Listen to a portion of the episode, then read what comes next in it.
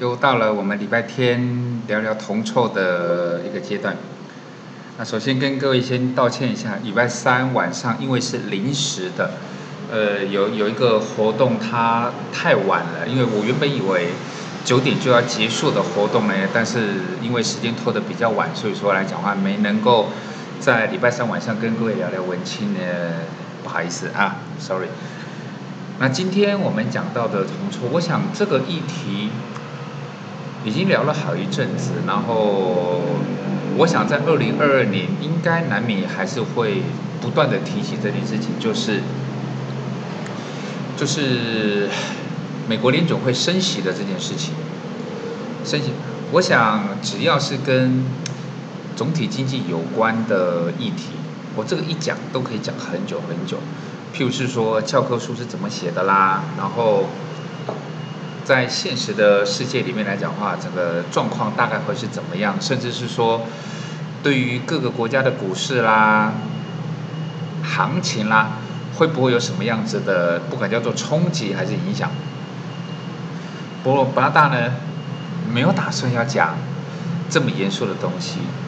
我大概会针针对几个地方来讲。第一个。如果你有笔的话呢，你不妨拿笔记一下，四个日子，你先写一下。当然，其实应该不止了。不过你先记这四个，就离我们比较近的，一月二十五跟一月二十六，三月十四跟三三月十五，这四个日子你可以先记一下。为什么？应该说吧，其实，在股市，在全球的市场来讲，只要是有。呃，已经被预期到的事情，即便乍看之下它好像是一个纯然的利多，或者是纯然的利空，但是只要已经市场上都认知了，真的如预期般的出现的时候，它的那一种冲击，无论是纯然多头的激励效果，还是纯然空头的负面效果。大致上就会被冲淡。我举个例子来讲，各位，呃，应该不见得是你亲身体验的，但是你猜想一下，如果你每个月的零用钱，我们现在说啊，先生哈，老公他每个月的零用钱假设是五千块，反正就是包三包好，一共五千块，但是因为哎，孩子刚出生了，然后或者是说准备要买，就是已经在买房子了，然后再缴贷款。然后有一天呢，就是你老婆就跟你商量，就说因为就是孩子啊，然后房子啊怎么样，所以呢，我们预计哦，预计预计在从从下个月开始，那你每个月的那个零用钱呢，就会先减少一点点，看哈，先减少一点点，这个算是纯然的利空，对不对？但是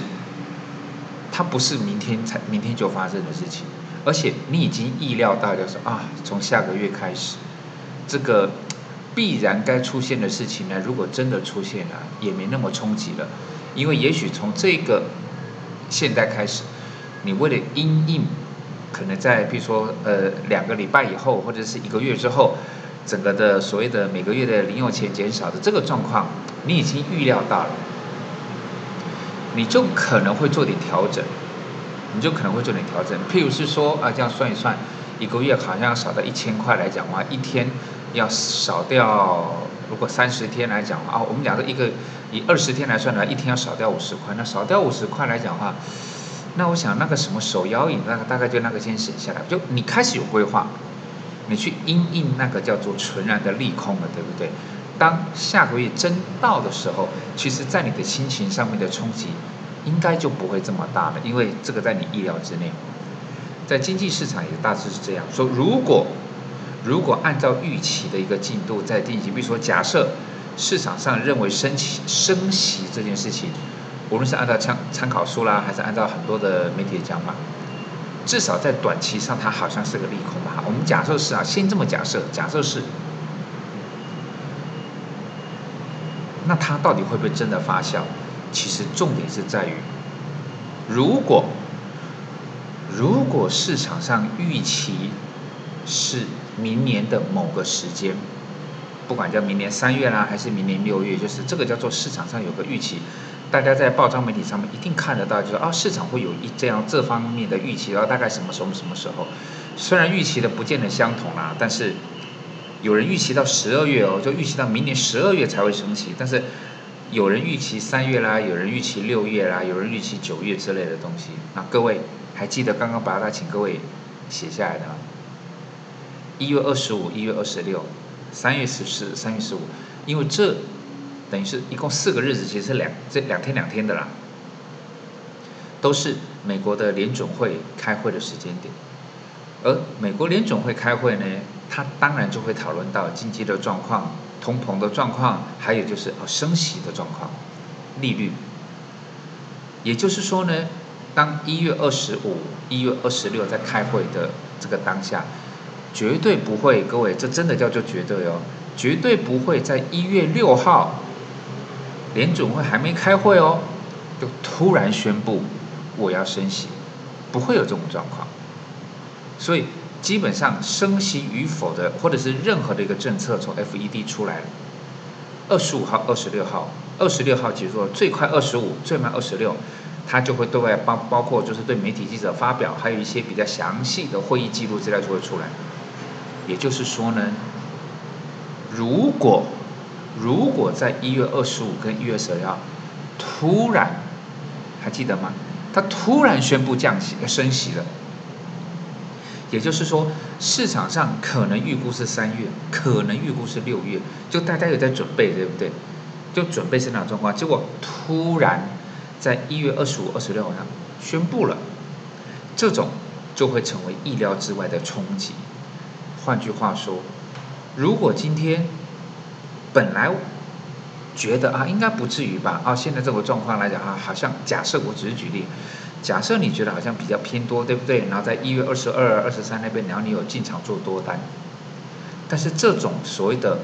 二十五、二十六号，只要讯息一出来之后，这种叫做突如其来的，原本有意料的时间点，但是竟然提前了，这种征兆、这种讯息只要一出来，你提前。在这个二十五号、二十六号下的单，它就会有一翻两瞪眼的风险。换句话说呢，如果你是以做短线的角度来去思考这件事情来讲的话呢，尽量在一月二十五跟一月二十六号之前，三月十四跟三月十五之前，比如前几天，尽量不要在这种日子提前做短线的单。因为你既然提前做短线的单，那种概念有点像说，你觉得应该怎么？譬如说，你觉得三月应该还不会，你觉得嘛？所以呢，你可能觉得做多单，反之也一样哦。就是你觉得三月会升息了，所以你就先丢个空单，啊，因为有可能短空嘛，对不对？就是当你在这种特殊日子之前，你已经选择压某一个方向，这个风险就会比较大。如刚刚所举的例子，啊，那如果没有呢？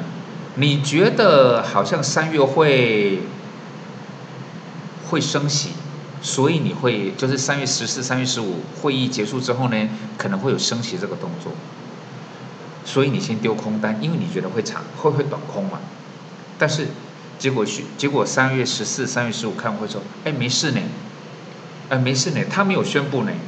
那你原本认为好像会发生的事情，你先预前丢了一个空单，其实你就可能会被嘎到。因此，如果是在做短线，八大会比较建议，不要挑这种很特别的日子做某一边的压注，就是你觉得会发生，还是你觉得绝对不会发生，而做了那一个方向该做的动作啊，那个我会觉得哦，你可能要要小心一点比较好咯。OK 吗？我想其实这个东西呢，对各位来讲的话，虽然我们没有聊到所谓的生皮呀，或是或是到底好不好怎么样，但是提醒一下各位，像三月十四号、三月十五号，甚至如果说你要记的话，哦，那个日子其实很多，五月三号、五月十四、六月十四、六月十五，像这个日子，其实我们讲说上半年吧，我再念一次，一月二十五、一月二十六两天，三月十五、三月十六两天。五月三号、五月四号两天，六月十四、六月十五两天。就等于说在上半年大概这几个日子，不建议各位做提前丢单的动作，不要压单边，以免意料之外的冲击会让你受伤哦。OK 吗？今天简单的跟各位聊一下这方面的议题，各位想想吧。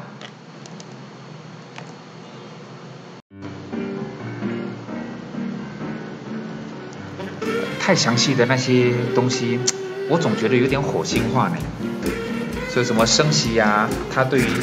利率呀、对于经济呀这些冲击，然后，大家想想吧，看看有没有必要讲这么这么火星化的东西，OK 吗？各位晚安，元旦节快到喽，有期待吗？小巴拉可是很期待的，晚安。